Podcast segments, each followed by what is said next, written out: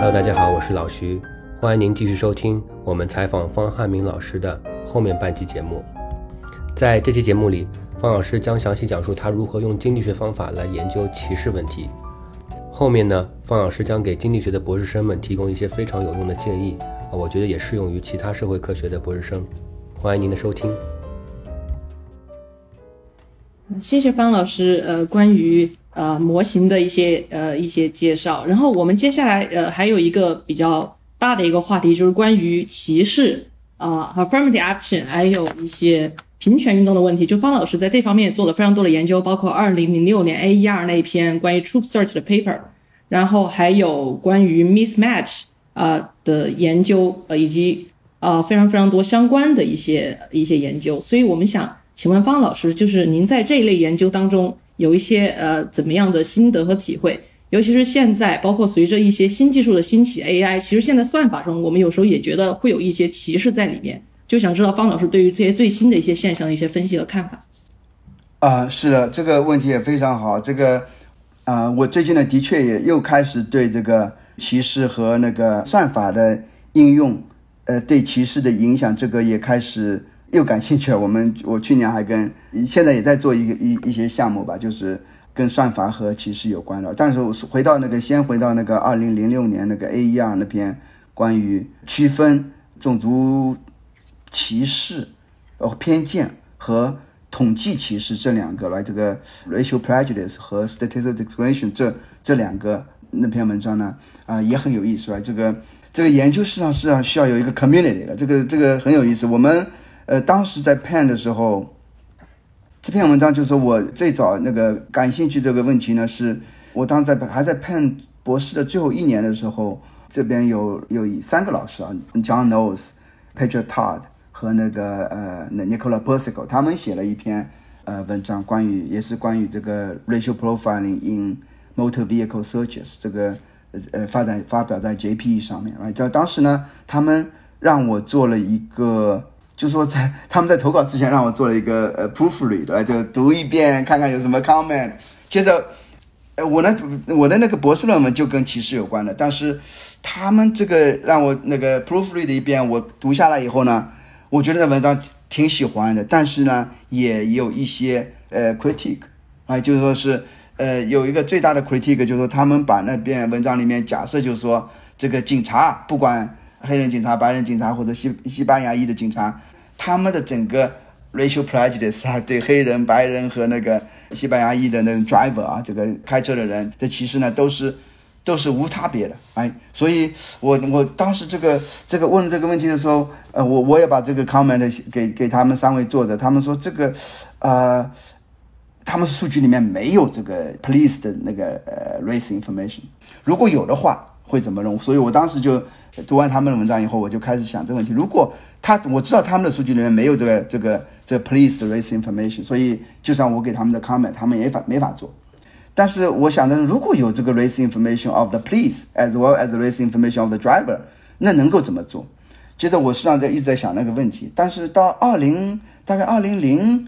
零四年左右，我在网上找哪个那个州有这种数据啊，发现哎。佛罗里达，他那个 Highway Patrol 网站上面说，他们有这个 Vehicle Stop and Search Data，同时也有就说是他们一个所有的那个 State Trooper 啊，这个警那个警察，他们那个呃 Race Information 什么都有。那我想的就他们这两个能不应该能够 match，我就问他们写了个邮件说，你们有没有这个数据可以给我？那个人他给我回个音说有，没问题，你给寄个 CD 空白的 CD 过来就行。那我立刻寄过去，就把数据那个拿，他就寄过来，这是我。我唯一的一个就是说自己要数据成功的这么一个案一个案例啊，就是说真的是说，我当时哇，还就寄个空白 CD 过去，他就寄过数据寄过来，所以我们就开始做这数据分析。嗯，这没后来没法没想到呢，就说原来以为就说是你把那个那个 police 的这这个这个啊 race information 啊，允许 police 有不同的 race 不同的 race police 有不同的 racial prejudice，可能会啊 make it harder right to distinguish。这个 racial prejudice from 啊 statistical discrimination，没想到最后我们理论模型，这个也是利用一利用一个模，就是说一个理论模型最后给了一些 unpre 啊 unexpected theoretical prediction，导致了我们可以用这个 unexpected theoretical prediction 来做一个 test，哎，这个关于跟你开始会的问题有关啊，就是说我们写这模型的时候，一开始下来也不知道，就是最后能不能帮助我们呃 come up with the test，但是分析出来以后，哎。哎，这个结果真的很美妙，就是能够就说是让我们解决，让我们能够允许这个 different uh, place with different uh, races can have different prejudice and still allow us to test whether there is a racial prejudice from and statistical discrimination, right？但是我对那个问题呢，就是说整个呃这个平权那个歧视问题呢，我是觉得呃我我个人呢就是觉得是个美国的一个比较大的社会问题啊，这个。我们在这个歧视的研究当中的一些分析方法，事实上在别的地方也都很应用。来，比如说在中，在美国的话，这个 racial prejudice 是个大问题。来，在中国，美 racial prejudice 不是大问题，但是有 gender bias 可以吧？还有有 male female gender bias 也是个中国问题。哎，不光是美国问题，也是个中国问题。来，啊，区域性的 bias，来，这个你出呃籍贯 bias，啊，这个中国、美国呃中国的 labor market 也是有这个问题。来。啊，这个呃，group bias 实际上是可以多多方面的来说，我所以我们这个呃呃研究方法嘛，事实上在中国也是有应用的。但我这个东西呢，还是主要是呃在美呃运用在美国。我是觉得所有的关于歧视研究也好，关于那个 affirmative action 叫平权那个那个法案啊那个也好来，我就觉得归根到底，这个有可能就会出叫平权法案，尤其是我是我是。作为一个学者来说是这么考虑的，哎，这个 policy goal 很好，right? You want to make sure that everyone is treated the same way, 啊，you know you want to remedy the past discriminations，初衷都很好，初衷好的一个法案，并不代表它最后执行结果也一样完美，right？所以我本人觉得 affirmative action 是有必要，但是 affirmative action the way it's implemented may not be uh perfect, it may be improved, right? 所以我做的 mismatch 那篇文章也好， 关于后来参与的这个呃哈佛大学与那个美籍亚裔学生的诉讼当中也好，哎，我们想说的是研究想说，let's evaluate affirmative action，用一个平常心来 evaluate affirmative action，不要带一个政治色彩，而不要说 affirmative action 就没没办法，也就不应该去去呃 take a closer look。来，我们作为一个实证研究的学者的角度，就是说 affirmative action has a good policy intention，but the way it's implemented may be improved，right？所以我们 mismatch 就想说什么呢没事呢就说你想帮助一个少数族裔的那种学生，让他们更加容易进入一个，比如说好的学校来，比如说呃，疫情所在的 Stanford，来他们 law school 有 affirmative action，right？They make it right，呃呃，it's easier for minority students to join Stanford law school。就在当时呢，的确，呃，那文献里面有一个 UCLA 的 law school professor，呃 Rick Sanders。他们就用了那个 Stanford Law School 的数据的分析，就说：“哎，你这黑人学生进了 Stanford Law School 以后，到底是不是对他们好啊？有好处吗？啊，这个是个问题啊，是这个问题啊。来，Getting into Stanford Law School is great, but if you cannot pass, right, bar exam, right, uh, you may be better off going to a second-tier law school, uh, which specializes in training.” The students right to pass bar exam, bar exam 就是那个那个那个律师资格考试，哎，所以他们就是想想说，就是说，哎， 他们的确在数据里面说，这个黑人进黑人学生去了 Stanford Law School 以后，他们这个五年以毕业五年以后通过这个律师资格考试的比那个比率啊，不如黑人去了这个 Second Tier Law School 的呃黑人那个考通过那个律师资格考试的比率高，所以他们就说这些 there's mismatch，affirmative action is bad。For the minority student, good intention, but actually hurt the minority student。想说这个问题，但我们当时想着，那 affirm action，谁说已经说是那个 bar exam，pass bar exam 是学生黑人学生想进那个 Stanford Law School 的唯一目标呢？Right？他们也许想着说，我去了 Stanford Law School，Right？There is a better chance, higher chance for them to to clerk for Supreme Court justice。可能有更加 prestigious law firm，right？，他们可能不满足于仅仅通过那个那个律师资格考试，right？，所以真的就我们当时想做的一个 critique 就是说，那个 Rick Sander 他们有文章 assume passing the bar exam is the only goal of a student going to law school。那 that's assuming too much，right？Maybe the students may have other preferences，right？所以我们就想说，从一个 review preference 角度来说，哎，这个 giving the students admission into Stanford Law School in expands their choice set, right? in overall in general，我们的经济学经济学家就知道，就说 you have larger choices, right? If you are rational, you will be better off in utility sense, right? 所以就说什么情况下面 having a larger choice 可能会 make you worse off 呢？有些 necessary condition 了，也许我这个有就说是有这个 incomplete information 来，我不知道自己去了那个那个 Stanford Law School 对我是好还是坏。一旦接受以后，被那个 Stanford Law School 以后，我是会觉得，哎，on average 来，这那个黑人去，呃，我作为一个 minority student 去 Stanford Law School，I'm better off than going to a second tier law school。但是我并不知道自己是 average 还是这个 marginal。所以，我们我我后来到在 Duke 这写的那篇文章，就是想研究这个问题，就是说这个 necessary condition for mismatch to happen，mismatch in the utility sense，right？呃，to happen，right？这个呃需要有一个那个 information asymmetry，所以我们就去 test 跟那 information asymmetry，发现了就是说在 Duke 数据里面，我们发现就是说至少是 the necessary condition of asymmetric information 是满足了。这个杜克啊知道。they know more about the, the treatment effect of a student at Duke than the student themselves。就是他们杜克有 private information，这个这个学生来 Duke 以后是会学得很好，还是学得不好杜克有他们有自己的 private information，啊，学生不知道的 information。但是我们另外一个回头看，就说，哎，这个学生如果说他们是 taken off the wait list 的话，他们实际上知道自己是 marginal 的。一般你到你你你你你拿到录取通知书的时候，那个学校都会很 excited 说哦，congratulations，right，you are admitted to，呃，to Duke 或者 to Stanford，right，他们不会告诉你说你是我们最后一个录取的学生来，他不会告诉你。但是 marginal 的 waiting list 上面的学生，他们实际上知道的，他们原来没被录取，后来过了一段时间说，Hey，you got 呃呃 got off the wait list，right？所以他这个 wait list 学生，他们知道自己原来没进是 marginal 的，后来进了。是不是完全是 marginal student？我们发现 marginal student 这个 people got off the wait list，这些学生他们是知道自己是 marginal 的 information，呃，asymmetric information 不应该有的这些学生，他们也照样啊，呃，他他的他们都是基本上都是接受杜克的那个 offer when they are taken off the wait list。所以我们最后说 necessary condition for mismatch 是满足的，但是我们从那个 wait list information 来说，并没有说有这个 mismatch，哎，所以这篇文章呢。也是有点 controversial，哎，我们最最后 come back come out to actually to say，啊，there's necessary condition for mismatch，but doesn't seem to actually lead to mismatch，哎，这个跟跟 Rick Sander 的那个 conclusion 又呃挺不一样的。但是因为我们这文章比较 technical 呢，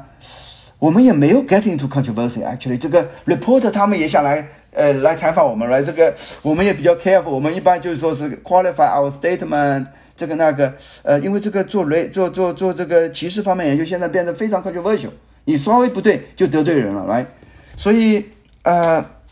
所以这个这个，但是我觉得作为学者，反正这个是个重要的社会问题了。这个我们这个呃经济学的 training 也正好能够呃给大家呃提供一些新的 insight 出来。这个我还是觉得应该应该是积极参与这些呃社会问题的讨论。啊，关于那个哈佛和呃美籍亚裔学生的诉讼当中，我们也是觉得这个，因为这个我的一个 co-author Peter a s t e c o n o 在杜克的教授来，他他是代表美籍亚裔学生作为这个其呃这个 expert witness as economist 来这个。哈佛大学另外一面是是也是呃一个很有很有名的教授的 David Card 来 Nobel laureate，所以我们在那边对谈，这个这个互相分析数据，我觉得挺好。呃，当然我是一直觉得就我是觉得就是说啊，这个哈佛他做的分析里面有一个用了一个 personal rating 来这个呃这个像非常主观的评价来这个 encode potential racial bias ethnic bias 来这个这个我是觉得不应该在他们的回关里回归里面出现。但是这两个，不管是哈佛大学的那个 expert witness David Carr，还是 Peter a s t e c o n o 呃，那个那个美籍亚裔学生的那个 expert witness 来，他们俩都没有用到，呃，我们所说的 outcome test idea。呃，其实刚刚我想问一个问题，您已经回答了，就是要面对这种比较 controversial 的。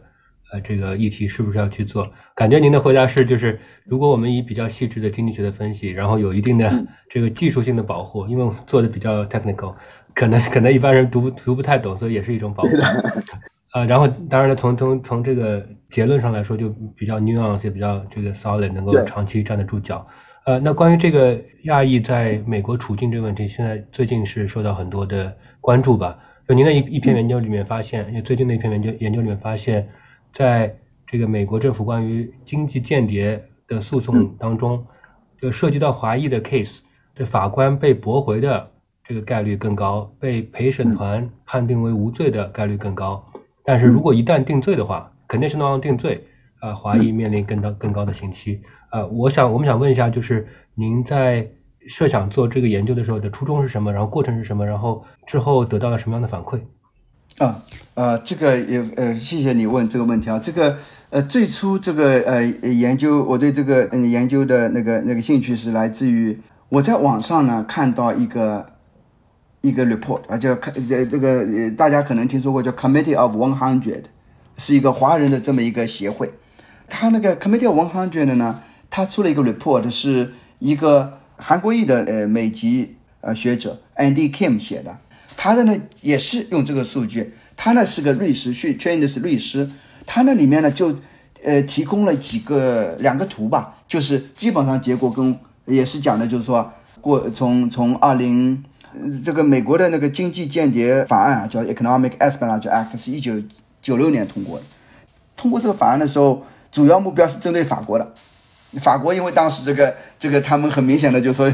因为你看啊，就说是有很很多法国公司被美国人长臂管辖，的确是一九九六年当时那个 Economic Espionage Act 是针对法国的，所以一九九六年到年到一直到二零零八年啊，呃，这个华华裔的名字的那个被那个 Economic Espionage Act 那里面的两两个法法两个那个呃条款呃起诉的呢，占的比例很呃不多，大概百分之二十不到二十不到点啊。到零九年，二零零九年以后，华人的被起诉的比例升到了百分之五十一。所以 Andy 那文章里面，Andy Kim 那文章里面已经有这两个数据，就说哦，这个呃呃 Chinese 呃 ethnic names 呃 Chinese names 啊 now you know accounting for fifty one percent of all the 啊、EEA Economic Espionage Act 这个 prosecutions。但是他也提到了一个，说那个对于华人起诉的这些，他们最后的叫做 dismissal rate，dismiss 就说是法官就说把这个案子就 dismiss 掉了，就都都觉得你证据不足，呃，不足以不值得去审判，或者被判最后判能 non guilty 的概率呢，那个华人呃会被那个判判无罪的概率更高，他这里面有就有。哎，但是呢，他没有跟我们经济学里面那个呃呃歧视经济学里面一个很有名的一个就是 outcome test idea 没有结合在一起，他就把这两个图放在那边说，哎，你看，你看华人被起诉了很多，被被被 guilty 呃被 found non guilty 的或者判为无罪的这个这个概率要比白人高很多，他就这写在那边，而这他这他也是 suggest 就是说这里这里面有这个 ethnic prejudice against 呃 Chinese，right？你为什么这个很难呢？就说是因为那个 F 那个美国司法部总是可以说，哎，我们那个起诉很多那个华人是因为你们华人犯罪的多、哎，他们我们就说这到底是为什么？就这么百分之五十一呃是华或者是华人被起诉是华人，并不表明他们是有 prejudice 的。他说你们就是华人犯罪的多，所以我们经济学里面就说是要把跟看跟那个 racial profiling 就结合在一起了，就是我们 racial profiling 怎么去区分？这个是 pre prejudice 还是那个 statistical discrimination 呢？就是看说，就就看它最后的 outcome，right？，这 idea 非常简单。如果你是那个做决定的人，在这现在这个是 DOJ 啊，这个这个起诉方，他们司法部如果司法部没有这个 prejudice 的话，他会对华人的那个 suspect 和那个呃白人的 suspect 啊都会定一样的标准。啊，就说你证据收集到差不多有有足有一定的那种 level of confidence 以后，他才会起诉，right？但如果说对华人他是 racial prejudice、ethnic prejudice，他就说你是华人，我是要针对华人，我我就算我证据还非常 flimsy、非常 weak，因为你是华人，我就把又就要起诉你了，哎？那如果是真的有 prejudice 的话，他就会 charge Chinese with much weaker evidence。那体现在什么呢？体现在就是最后你的 case 到了到了那个那个陪审团那边，来到交警那边的话，假如说你这种例子，来假设检那个陪审团或者法官他们是没有 prejudice，是 DOJ 有 prejudice，那么到这这样的 weak cases brought by DOJ against Chinese 那个 suspect 的话，来他们就会到到那个法官那边就通不过了。都会被或者陪审团那边都会被被 dismiss 或者被那个 declare 那个 non guilty 方 non guilty right 这叫 outcome test。不要看起诉率，要看被起诉的案件当中，它结果会怎么样，right？如果有 prejudice 的话，那么就说你 prejudice against Chinese 的话，那么给那个起诉华人的那些案件，最后会很多会失败。失败就是意思就是说那个 found non guilty 或者 dismiss，right？所以我们就把这个理论框架用到了那个 Andy Kim 那个数据，我们就加了很多其他的新的 case。呃，接着呢就是控控制了一些其他那个 Andy Kim 他当时啥都没控制，Andy Kim 就两张表，来这个这个这个做了这些分析，做了很多 robustness check，还做了一些 stock market reaction。我们这个比较有意思一个就是说，如果说假设的 stock market 比较是理性的，right？因为这个 Economic Espionage Espionage Act 啊，它是针对的是 trade secret，right？都是有一个 victim firm 的，某个企业、某个美国公司的一个什么什么什么那个那个 trade secret 被被偷了，right？那这个这很多这种那个 victim firm，他们都是上市公司。那如果说 stock market 是一个 rational 的话，他们一看说，哎，你这个。起诉的那个说，呃，起诉那个偷你的 trade secret 是如果是一个华人的话，他们会觉得你的那个 evidence 可能不是特别 solid 的，right？他们 stock market 就会 react 少一点。我们真的发现这样，right？如果说是这个一个 victim firm，它的 stock market 起诉那天，呃呃，reaction 就就 you know it's much much more much mild more mild，right？If the uh, alleged spy was a Chinese。所以就说，我们就从 stock market reaction 方面也是呃那个呃呃那个 support，right？这个呃 some of the prosecutions against Chinese spies were so-called spies，right? Were probably tainted by by 呃 by ethnic prejudice，right？所以我们这个文章呢， 实际上也是我们有点担心的，right？这个这个作为华人写这样的文章，来就呃，但是我觉得我们也想说，就是说你想你想真的是。呃，首先作为华人，我觉得，you know we deserve to be treated right equally，呃呃，in front of the law。另外一个就是说，从美国来说，你这个 racial prejudice 事实上 against a certain group is harmful to American interest，因为他们这个 DOJ 的 resource 也是非常有限的。当他把资源去 chase right some non-spies right so because they are just they are prejudice against Chinese right 去找一些去去去把资源投投入到那个。不应该去投入的这些案子当中的时候，他们也是等于说是一些更值得去去那个去调查的一些真正的失败也就漏掉了。所以这个有什么反馈呢？就实际上是也是有很多，有的时候我也不愿意接受这些邀请，因为很多地方叫要邀请我谈一谈这个案子啊，这呃这这个研究啊，我会跟他们分享一些这个这个主要的结果啊，就说是还是希望能够把那个背后的那个那个 test 这个这个检验的。呃，背后的理论啊什么的讲一讲了，这个有的时候也真的是需要啊，用那个 technical 的 details 来 protect yourself 来这个呃，因为这个太容易呃，太容易被有一些那个 reporter 来就用一个标题来 summarize 来 very subtle findings 是吧？我们最后这些研究最后都不是 smoking gun，都是 statistical evidence，right？包括那个美籍亚裔学生诉和哈佛这个诉讼。最后，statistical evidence 在美国的法法庭呢，statistical evidence 是可以接受的。我听说这个，反正我们的那个那个那篇文章，这个 Stanford 那那个一心你在的那个呃 Scott 和那个洪斌老师他们那个中心也写了一个 policy brief，呃，据说也是有不少人读的，两千多个人吧的读了，有没有影响我真还不知道。大家特还挺感兴趣的，因为这个美国至少是他还是觉得。因为这个 China Initiative 现在也撤掉了，DOJ 也是意识到，对吧？有些 prosecution 肯定是 overzealous，right？呃，他们当然不会承认错误，啊，这个 DOJ 从来不承认错误，但是他们也许有的时候会，behind the scenes 会呃 do some adjustment，right？我也希望就是我们的研究虽然是个学术研究，啊，就希望就如果说能够在 on the margin，right？make it，呃，put make it。呃，make some small difference 啊，这个 DOJ 也许他们考虑到，咦，的确这些结果，这些研究结果也许真的是有点有点问题啊，就是说有有点那个呃启示的话，他们也许更愿意做一下 adjustment，right？但是我做这研究本身的目的就是，我也特地没有跟 Andy Andy Kim 合作，因为我跟 Andy 也是说了一下，我就说我们可以合作，因为我的文章的确是 inspired by his research，但是他当时的文章是 commissioned by committee of one hundred，所以我最后跟 Andy 说，我是希望能做一个 independent research，吧？完全跟没有任何 funding agency 有关的 research，来就是说啊、反而是 you know if our results reinforces or con- is consistent with his, right? It makes his uh, uh, initial findings more credible as well, right? 所以，所以 Andy 也是也是我最近也是跟 Andy 正好有个机会交流，呃，他说非常好，就说是呃，他也因为我们之前交流过一次，但是我后来跟他说，我说我跟我一个学生做，我就不帮你引入了，因为我觉得一旦引入以后，你加呃加他加入合作的话，他也是他原来的 research committee one one hundred commission 的，所以就是说可能反而会呃让让让读者觉得我们的文章也是跟 committee of one hundred 有关，来实际上没有关系。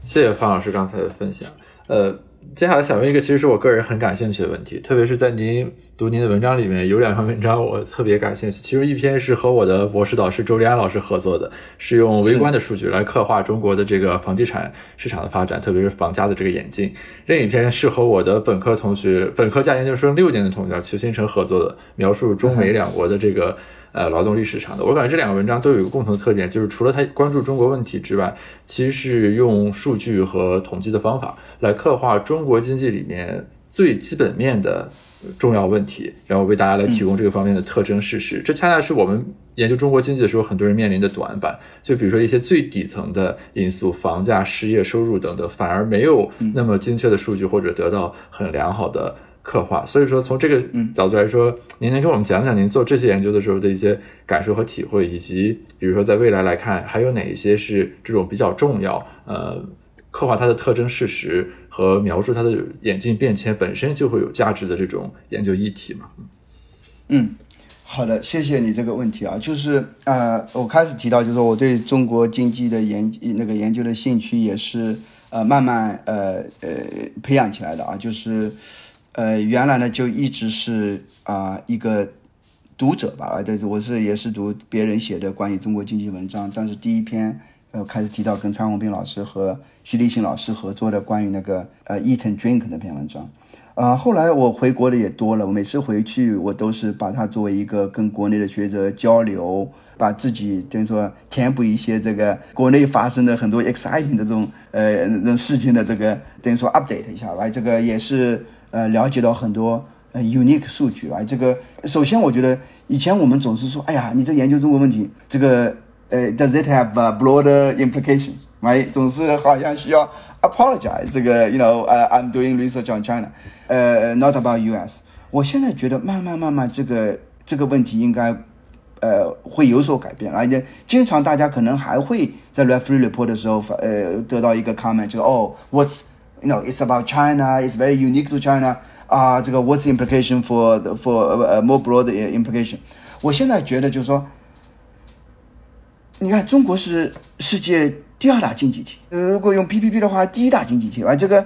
it's one of the most important emerging country，涉及到世界那个四分之一的人口。Chinese economy actually is interesting in itself。中国是过去二十年国际那个全球经济增长的呃最大的 contributor，right？we don't need to apologize that we are doing research about China, right? Understanding Chinese economy actually is, you know, a big component of understanding the global economy. 可以这么说，right? 所以我我这种呃前两天我也呃正好是我们那个 International Economic Review 来这个这个期刊啊、呃，我们我跟的主编有一个交流，他说他们那个 publisher Wiley 来这个 IER 的 publisher 是 Wiley，他今年在网站上最 最常涉及的那个 item，哎，China a Chinese economy 是第二条，哎，所以就说你看整个不这个 v a l e 的网站上涉及的不光是中国学者在 search，所以等于说是 global 涉及的那个 frequency 那个呃呃第二大的就是啊呃就是 China，第一大是 glo 呃 supply chain。还是可以，大家也能理解，就是说现在可能有很多那个呃对 supply chain 的这个研究，很多人都在涉及，这 China 是很重要，所以就就 IER 现在也开始刚刚刚搞了一个 virtual issue about Chinese economy，但我是回过头来就是说，这是一个就是说 China studying Chinese economy is important in itself，right？第二个呢，中国经济的确是有很多 unique features，所以咱们中国的这体制呃是 unique。中国很多那个研究问题，这个 very interest important research question in China you have big sources of variation，right？，比如说大家是是是研究这个 pollution 对人的健康的影响，对人的 productivity 的影响，哎，在美国的话，你的 variation 很小。哎，这个是的，有些地方这个这个更加 polluted 一点了。这个比如说 highway 的出口处住的人，他们可能那个空气质量没有这个离那个离 highway 远点的地方，呃，那个空气质量好。但是 variation 很小。中国有 big variation 是 air quality，right？，如果说你要研究这个 sex ratio imbalance 的影响，来，中国有不同的 county 之间有很大的 sex balance ratio 这个不同，来，在美在其他国家没有这样子的 variation，来，所以中国有很多 unique variation。提到这个房地产房价指数，来。在美国的话，这个这个呃，这个叫呃 quality constant 这个呃呃 housing price index 最著名的就是 Case Shiller Index，来这个 Shiller 还拿了诺贝尔奖，来这个就说是用那个 repeated sales，来同一个房子第一次卖、第二次卖、第三次卖，它的价格的变动啊，因为是同一个房子嘛，那你价格的变动 accounting for depreciation 以后，啊就是就是那个 housing price index 就可以这样 construct 出来。那中国的 repeated sale 呢？首先 repeated sale 不多。第二个 repeat sales 价格不可靠，啊，这个这个二手房嘛，它这个建有大家做很多那种阴阳合同这东西，哎，所以就说是价格不可靠，所以我们中国没法用 repeat sales，所以我们当时就利用了一个中国的 unique feature，中国的房子不是个 single family house，绝大多数都是小那小区里面的公寓，哎，小区呢经常有一期、二期、三期，哎，是在同一个小区里面的房子，在不同的时间段上市的。哎，一期、二期、三期的，有的时候会可能有两三年的时间。哎，同一个小区的房子，它的品质都差不多了。虽然不是同一个房子 repeat sale，但是同一个小区里面的第一一期的 apartment 和二期的 apartment 和三期的 apartment 可以想象着，去可以 very analogous to repeat sales，right？所以我们就用这个中国的 unique features，呃，这个不光是中国了，你像新加坡也好，这个 emerging country 绝大多数的老师，哎，绝绝大多数的那个那个那个那个 housing market。啊，像中国一样，是是，主要是呃那个 housing project，right？所以我们就用这个来做扣价扣呃刻画了一个呃中国的房价指数，跟国家统计局的方法呢有很不一样。呃，国家统计局是按照那个那个每个每个月的这个平均售价，平均售价的话有一个问题就是说，你这个像北京它的早期的那房子平均售那个那个那个住房啊还离市中心挺近的。啊，慢慢到三环、四环、五环越走越远。哎，这个平均售价的话是没有考虑到这个房子卖的市场，呃，不同时期卖的房子的品质，呃，那地段什么都不一样。来，可以做些调整，但是你可以把，呃，肯定可以把我们想，呃，把我们做的那个，我跟周立安老师和和那个熊伟老师和顾全林，呃，一起做的那个指数呢，想象成是一个，呃，这个 quality control。啊，这个 housing price index 啊，这个呃，还有另外一个问题，那个你你说你提到了，我跟那个呃裘新成呃同学呃，他是在 pen pen 读博士的一个那那博士生啊，做的关于中国劳动力市场、中美劳动力市场比较那篇文章，这个呢也很有意思。这个初中这个文章的 motivation 实际上是呃完全不同的一个问题。这 motivation 实际上来自于一个关于中国的养老保险。那个那个改革的这个这个这个这个这个问题啊，有有关的啊，这个大家国内提这个提高退休年龄啊，已经提很久了。中国的退休年龄嘛，大家都知道，呃，那个蓝领的女性五十，呃，白领的女性五十五，啊，男的是六十，都相对国际来说都很很年纪年纪年纪很轻了，所以。啊，而且这个退休年龄是建国初期，大概五五年时候就定下来，一直没变了。这个 life expectancy 增加了很多，但是呃，退休年龄都一直没变。但是提高退休年龄很难，哎，很难啊！这个国内市场已经想提高退休年龄已经十多年了，呃，大概二零呃一二年开始提出说要提高退休年龄，一直推行不下去。我呢，在国内有一次做了一个，呃，在复旦做了一个，呃，在这个叫谁来养活。啊，中国老人这么一个研讨会上面，给 就就说是介绍一下国内外的不同的退休年龄，就讲了一个，就是说你看中国的国退休年龄实在太年轻了，应该可以提高退休年龄。接着，好，当时有不同报社的记者，光明日报、解放日报记者在在那边写啊，写了以后，接着有一些评论的啊，这这个出来以后有评论，评论就说挺挺负面的啊，这个这个这个评读者就说说说提高退休年龄说说容易。我我想找工作，谁会给我工作？哎，哎，这问题我觉得挺好。他就说，你说提高退休年龄，你你要你你你提高退休年龄这个这个这个策呃政策能能够实行的一个条件就是说，那些五十五岁的女性或者是那个六十岁以后的男性，他们想继续工作的话，有有这个企业能够继续雇佣他。但好，但但但但那个读者的意思就是说，哎，太难了。现在三十五岁、四十岁的找工作都很难，你叫五十五岁的再去找工作很难。那我们经济学来说，哎，你找工作难，是因为你自己想要的工资高。啊，如果你真的是工资降下来，你你你你总有人愿意雇你吧？哎，那这为什么？就是接着我们就就是实际上我跟那个上财的一个张张毅老师在做的一个研究，说就想研究为什么中国老人年纪大的人他们找工作那么难？原因是因为他们的工资预期降不下来，他们在他们预期的要工资下面，没有雇主愿意雇他，OK，没有足够的雇主愿意雇他们。那我们接着就要问问这个问题了：为什么中国老人的那个年纪大的那个那个老人的那个工资预期那么高？接着我们就想说，中国年轻人的 productivity 上升太快了。哎，这个我们知道那篇文章叫《Growing Pains》。成长的烦恼的这篇文章，那个跟张毅老师那篇文章是 Growing Pains，因为中国的这个抠火图抠火的是每一每这个这个年轻人的 productivity 增加太高，他们年轻人的工资也涨得很快，老年人他们的 productivity 没有增长那么那么快，但是他们呢有一个 fairness concern，就觉得哎年轻人工资涨，我们也想涨一点，虽然他们的 productivity 没增长呢，他们想也想工资跟着年轻人一样涨，但是那企业呢不愿意给老老年人呃呃涨工资。所以就出现了这个老年人找工作难这个问题。所以这里面我们就需要有一个，就是说，呃，需要有一个，就说是 empirically 去去描述，就是说中国年轻人的 productivity 增加到底有多快？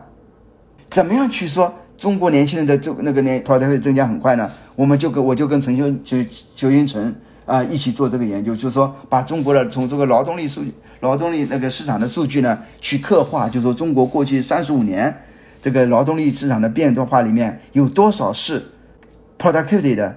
啊？在毕业的时候，来这个 productivity 增增长有多少是因为工资这个 skill 呃 price of 呃 of human capital 在增长？有多少是这个 human capital accumulation because of experience？来，所以我我们这我们我们发现的确是中国和美国之间差别很大。中国 year to year cohort to cohort 的 productivity 来就就一九九零一一一九呃二零二零年的。那个本科毕业生，比起二零一九年的这个本科毕业生，他这个 productivity 增加大概在百分之一点六左右，哎，美国的话基本上是零，没有增加，哎，所以就说我们发现，就说在回到把这个一点六百分之一点六的那个那个增加增长率放到那个跟张毅老师那篇文章里面，就会发现最优的退休年龄是很低的，就是五十五岁左右，哎，如果中国增长慢慢慢下来，哎，反而这个。这个退休率，呃，那个那退休年龄可以提高了，这个是 paradoxical 来，所以现在中国经济增长慢慢慢下来了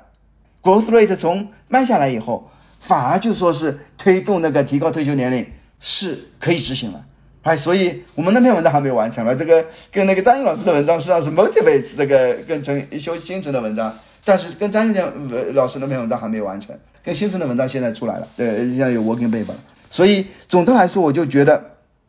呃，中国有很多有意思的问题，我觉得中大家实际上国际上对中国经济的各个方面关都很挺关注的。我们我觉得我们做些那种描述性的研那个研究也好，呃，做些基本的那种那种呃 data construction 也好，来都能够带动更多的人。来研究中国经济，哎，所以我们有一件事情，就是说这个 housing price index，哎，我们呃弄好以后，谁想要，我们就就就就就免就提供给给给学者啊，希望他们能够做更更更多的关于房地产的研究呀。所以我这个问题我就可能回答到这里了。我插句广告，就是一个是刚刚。方老师和周良老师，还有石文老师、顾元林老师那篇研究，他们的数据是公开的，所以如果研究房地产市场的同学，应该可以去用那个房价的指数。另外就是方老师和齐云成合作的那篇文章，呃，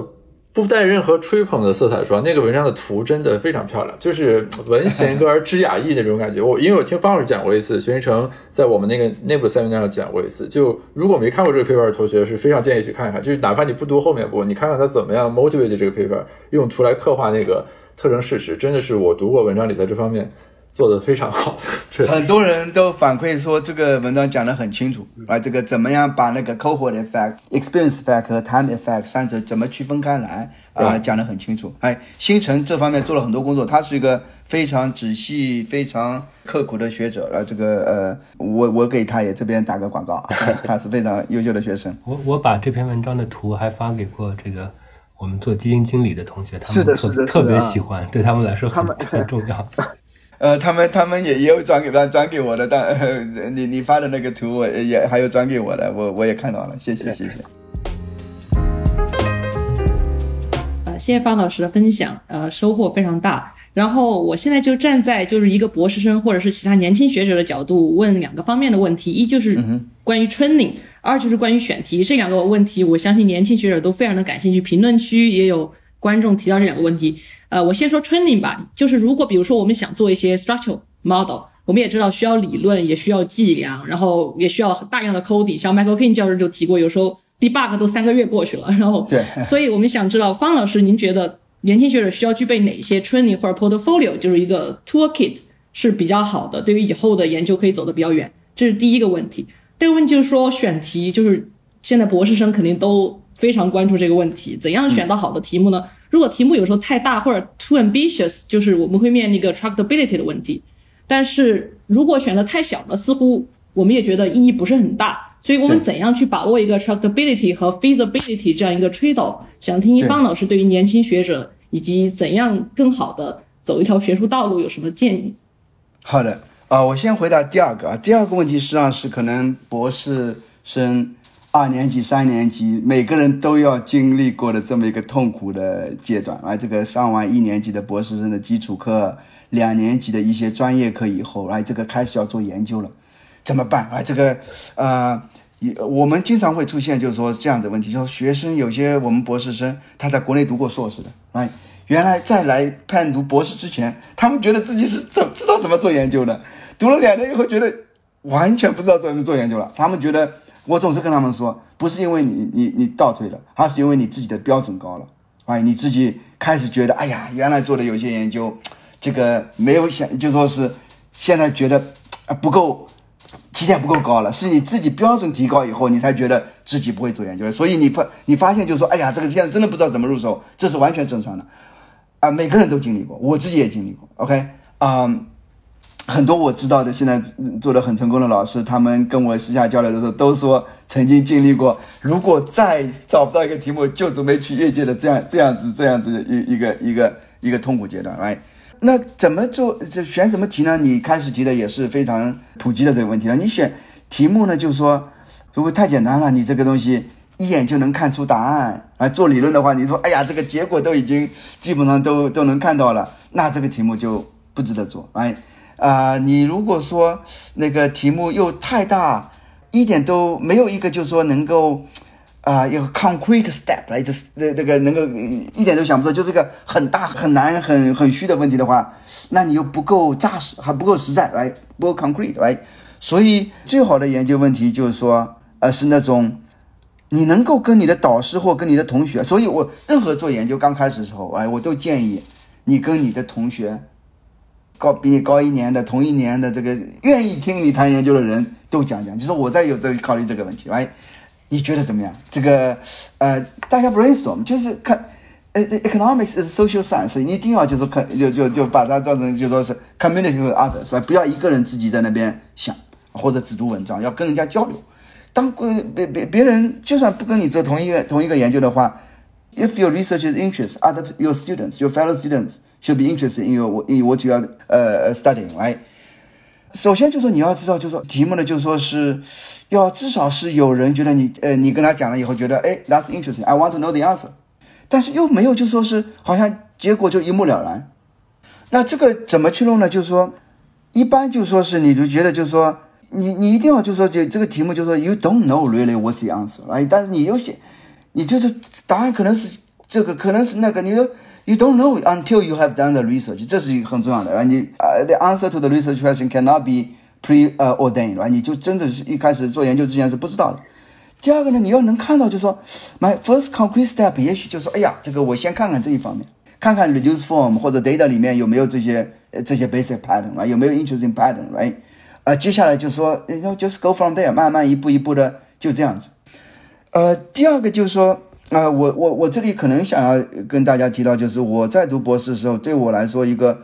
最最最最重要的 advice，事实上是来自于呃 George Miller，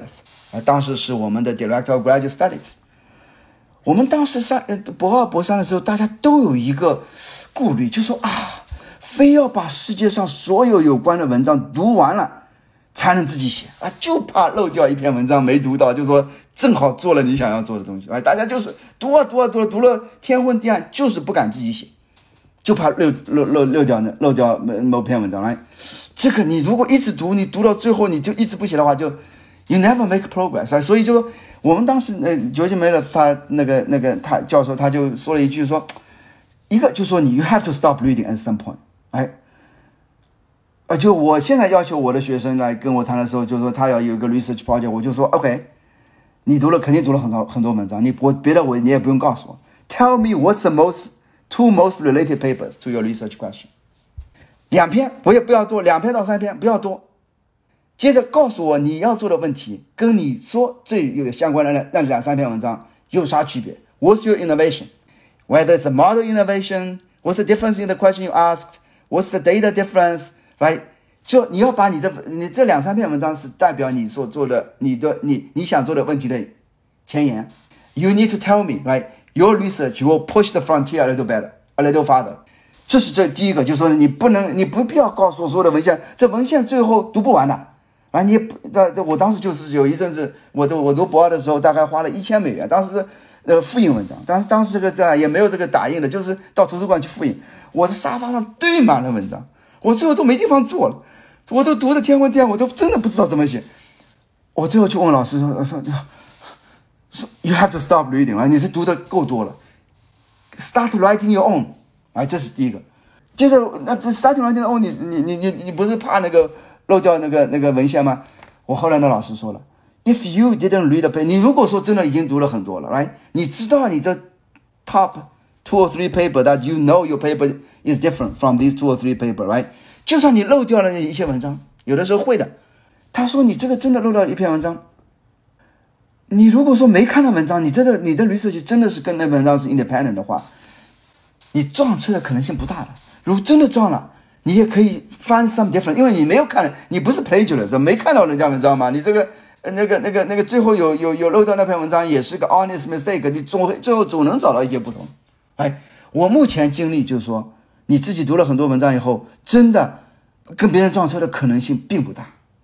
真有了，你也只能说 OK，take、it as unfortunate fact。来这个有整个研究 career 当中有可能有这样子会发生了，你就 honestly 就是说 OK，the、paper somebody have done it，what I wanted to do。来这个就放弃了，来，这个这但是这样子可概率真的不大。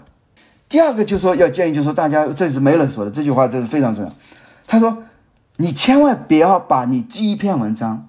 想象成是你这辈子最好的文章。不要拿那个就这个标准，就是说这个标准来要求自己，啊，就是说他讲了一句话，就是说，If your very first paper is your best paper, your career is downhill from this point on. That's quite depressing. 他说了这么一句话，我听了以后，我觉得太受鼓舞了。他的意思说，你第一篇文章就是应该差不多一般这样子的，这样才有以后有上升空间嘛。你一旦是第一篇文章是你最好的文章，那你以后不是最后一直走下坡路嘛？来。哎呀，那句话太鼓舞人心了，所以我就一听了那句话以后，我就开始觉得，哎呀，不管了，我也不读了，真的就不读再多的文章了。我已经读了，花了一千美元这个复印费，我就开始写第一篇文章，写了写了洋洋洒洒写了五六十页，呃，最后也没发出来啊。这个文章就是我的 third year paper，但是从那个文章，这篇文章最后就说我出现的问题就是我的文章实际上是有个 nice idea，third year paper，nice idea，但是。是 build on 一个呃两年当年的一个 john paper，Steve Tadalis John Mark paper，哎，Tadalis 他自己写了一个跟我那个文章 idea 挺接近的，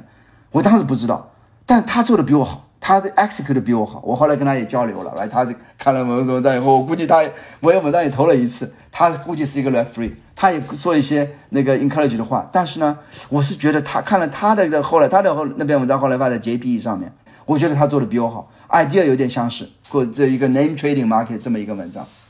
但是我从那篇文章以后，最后虽然没发出来，但是我觉得学到了整个整个做研究的怎么样定题目，怎么样写模型，怎么样写 introduction，怎么样写 conclusion，来整个一套这个过了一遍。啊，我觉得也是挺有呃，等于说是演习了一遍来，我觉得挺有价值的，对我以后的研究呃也是挺有价值的。所以我觉得一旦这样子以后呢，就是说你在选题方面，呃，选题方面首先要有一个起点要高一点。这个就跟导师很重要，跟导师谈，跟 committee member 谈，在系里面 present 这很重要。来，整个这个这个系里面的 community，来这个 senior faculty、junior faculty，反正愿意听你讲讲你的研究的那些人的一个这 community，能够基本上给你一个 you know pretty accurate feedback。right 这个 research question is big enough？Is it 呃 substantial？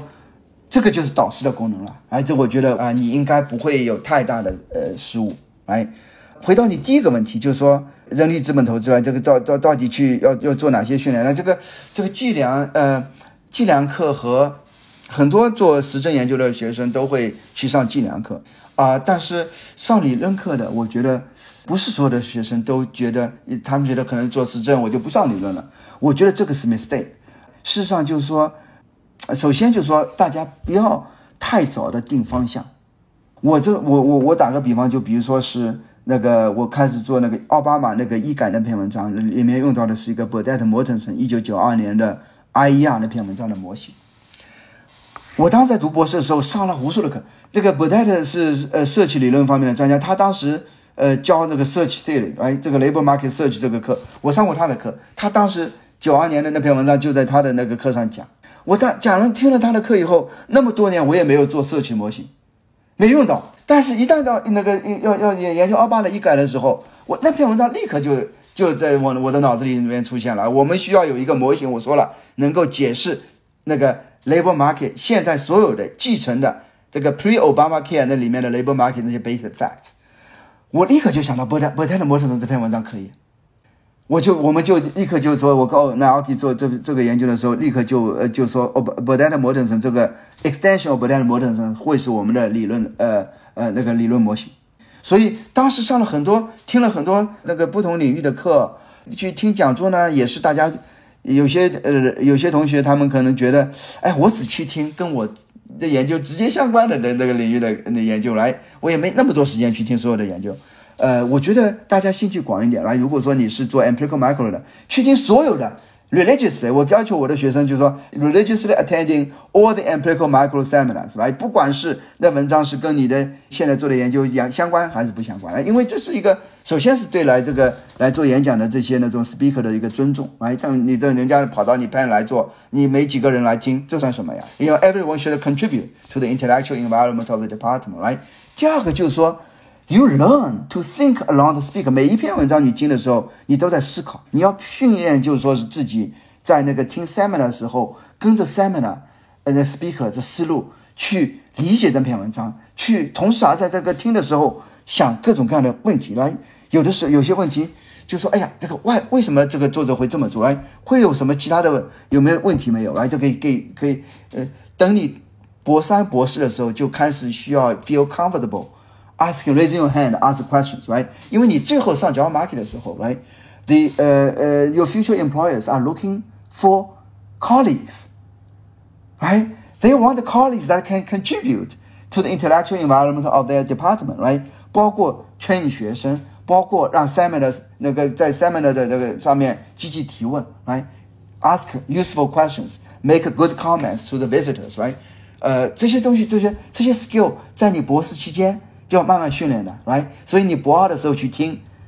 那种 seminar，可能听个懂个百分之十、十五，来前五分钟、前十五分钟，那 motivation 能听懂，接着就听不懂了，没关系，坚持下来，到博三的时候可能听懂百分之四十了，到博四、博五的时候，你是